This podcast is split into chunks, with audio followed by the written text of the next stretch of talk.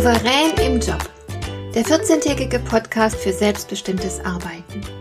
Ich heiße Marion Lemper-Püchlau und in meiner Sendung geht es um mehr Souveränität am Arbeitsplatz. Du erfährst, wie du immer ein wenig über den Dingen stehst. So kannst du deine Ziele erreichen, du bewahrst dir deine Selbstachtung und du ziehst mehr Befriedigung aus deiner Arbeit. Lass dich inspirieren und mach das Beste aus jedem Arbeitstag.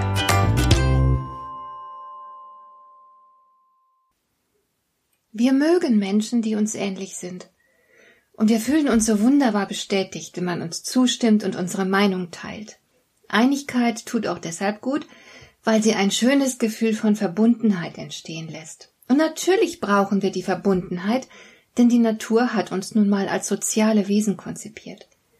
Aber natürlich kennen wir auch das Gegenteil von Einigkeit. Vielleicht ist beispielsweise das Team am Arbeitsplatz gespalten oder vielleicht tritt der Worst Case ein und du stehst mit deiner Meinung völlig alleine da. Kennst du das Gefühl? Uneinigkeit kann recht unangenehm sein. Es kann sich sogar bedrohlich anfühlen. Mir ist schon vor sehr langer Zeit aufgefallen, dass es eigentlich im Alltag keine echten Diskussionen gibt.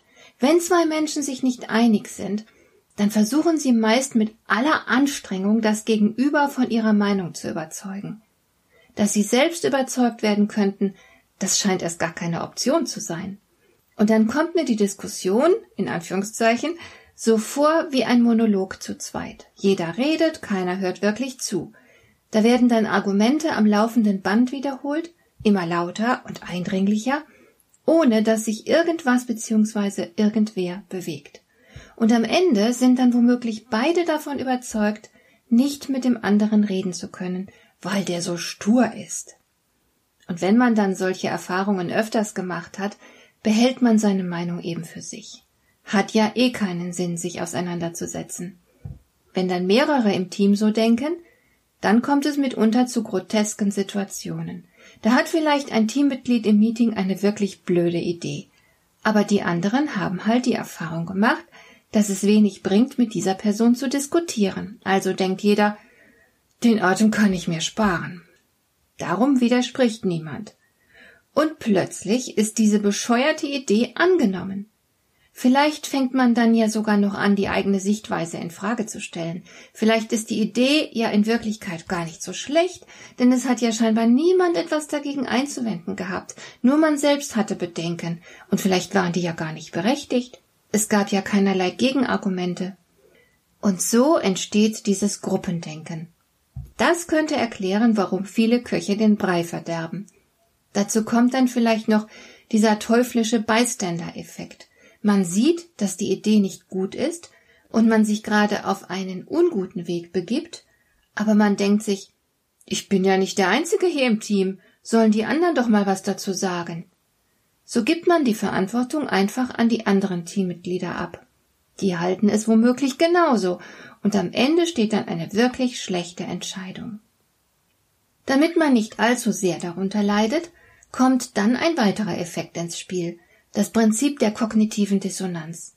Leon Festinger hat in den 70er Jahren des vergangenen Jahrhunderts ausführlich dazu geforscht. Das Prinzip ist ganz einfach. Wenn du zwei unterschiedliche Wahrnehmungen machst, die nicht gut zueinander passen, die also nicht harmonieren, dann fühlt sich das schlecht an. Deswegen wirst du höchstwahrscheinlich deine Wahrnehmung ändern, denn dann stimmt es wieder, alles ist stimmig und harmonisch und du hast deinen Seelenfrieden. Wenn du also im Meeting eine bescheuerte Idee durchgewunken hast, weil das zum gegebenen Zeitpunkt die bequemste Lösung war, und du nun damit beschäftigt bist, eine bescheuerte Idee umzusetzen, dann kann sich das nicht wirklich gut anfühlen.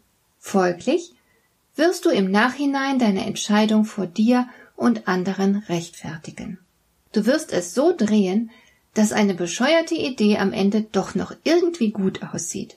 Vielleicht sagst du dir, es war das Beste, was wir unter den gegebenen Umständen machen konnten.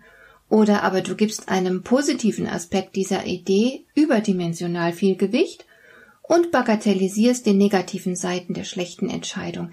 Also es gibt eine Menge Möglichkeiten, wie man wieder diese Einheit in der Wahrnehmung herstellen kann.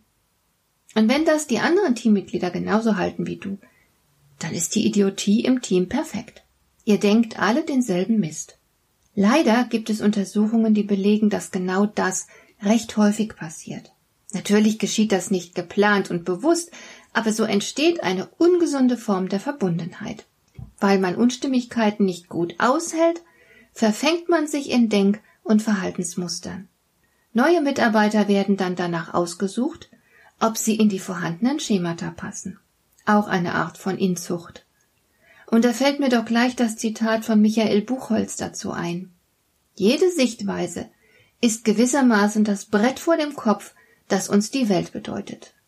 Oder der Satz von Walter Lippmann. Wenn alle das Gleiche denken, denkt keiner. Oder das Zitat von Felix Frankfurter. Jeder, der auch nur ein bisschen etwas taugt, unterscheidet sich von allen anderen. Und so könnte ich noch eine Weile weitermachen, aber ich denke, die Botschaft ist klar. Es ist nicht nur wenig souverän, mit dem Strom zu schwimmen, weil man Auseinandersetzungen vermeiden will, es ist darüber hinaus auch gefährlich. Ein ganzes Team, das sich gemeinschaftlich ein riesiges Brett vor den Kopf nagelt, wird nicht flexibel auf Anforderungen reagieren können.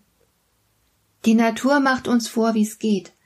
Sie kopiert bei der Reproduktion das Erbgut nicht einfach. Sie verändert es. Und dann ist die Wahrscheinlichkeit sehr hoch, dass die Art überleben wird. Einfach deswegen, weil irgendwelche Individuen durch ihr verändertes Erbgut gerade auf die frisch entstandenen Veränderungen perfekt vorbereitet sind. Einseitigkeit kann tödlich sein. Darum gibt es in der Natur unzählige Mutationen. Sie ermöglichen der Art das Überleben. Und dieses Prinzip lässt sich auch auf das Überleben von Unternehmen anwenden. Vielfalt ist tatsächlich überlebenswichtig. Es muss manchmal zu Reibereien und Unstimmigkeiten kommen. Wie gesagt, wenn alle das Gleiche denken, denkt niemand mehr. So kann ein Unternehmen nicht mehr klug auf Veränderungen reagieren. Es gibt keinen frischen Wind mehr, nur abgestandene Luft. Darum ist Vielfalt gerade in herausfordernden Situationen einfach unverzichtbar. Ein gesundes Unternehmen erkennt man daran, dass es abweichende Meinungen geben darf daran, dass man sich manchmal die Köpfe heiß redet. Gerade in abweichenden Vorstellungen kann die Rettung liegen. Konsens ist ein gefährliches Ziel. Aber warum fällt es so schwer, Vielfalt zuzulassen und zu schaffen? Ich sehe vor allem zwei Probleme dabei.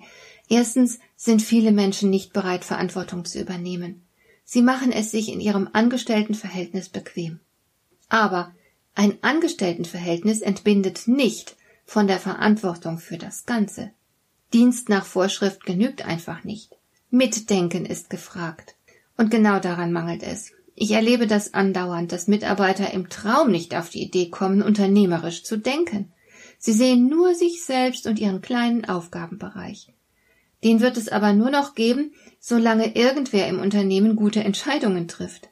Und darauf kann man sich nicht verlassen. Jeder ist gefragt, an diesen guten Entscheidungen teilzuhaben, indem er mitdenkt. Und zweitens sehe ich ein großes Problem dabei, dass viele Menschen zu harmoniesüchtig sind und den Dissens, die Uneinigkeit nur schwer aushalten.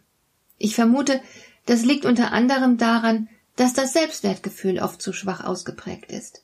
Solche Menschen nehmen dann alles gleich persönlich. Wenn ihnen jemand widerspricht, fühlen sie sich sofort persönlich angegriffen und in Frage gestellt. Das ist unangenehm, das wirkt bedrohlich, und darum vermeiden sie solche Situationen, und sie können dann eben nicht mit anderen gemeinsam um die beste Lösung ringen.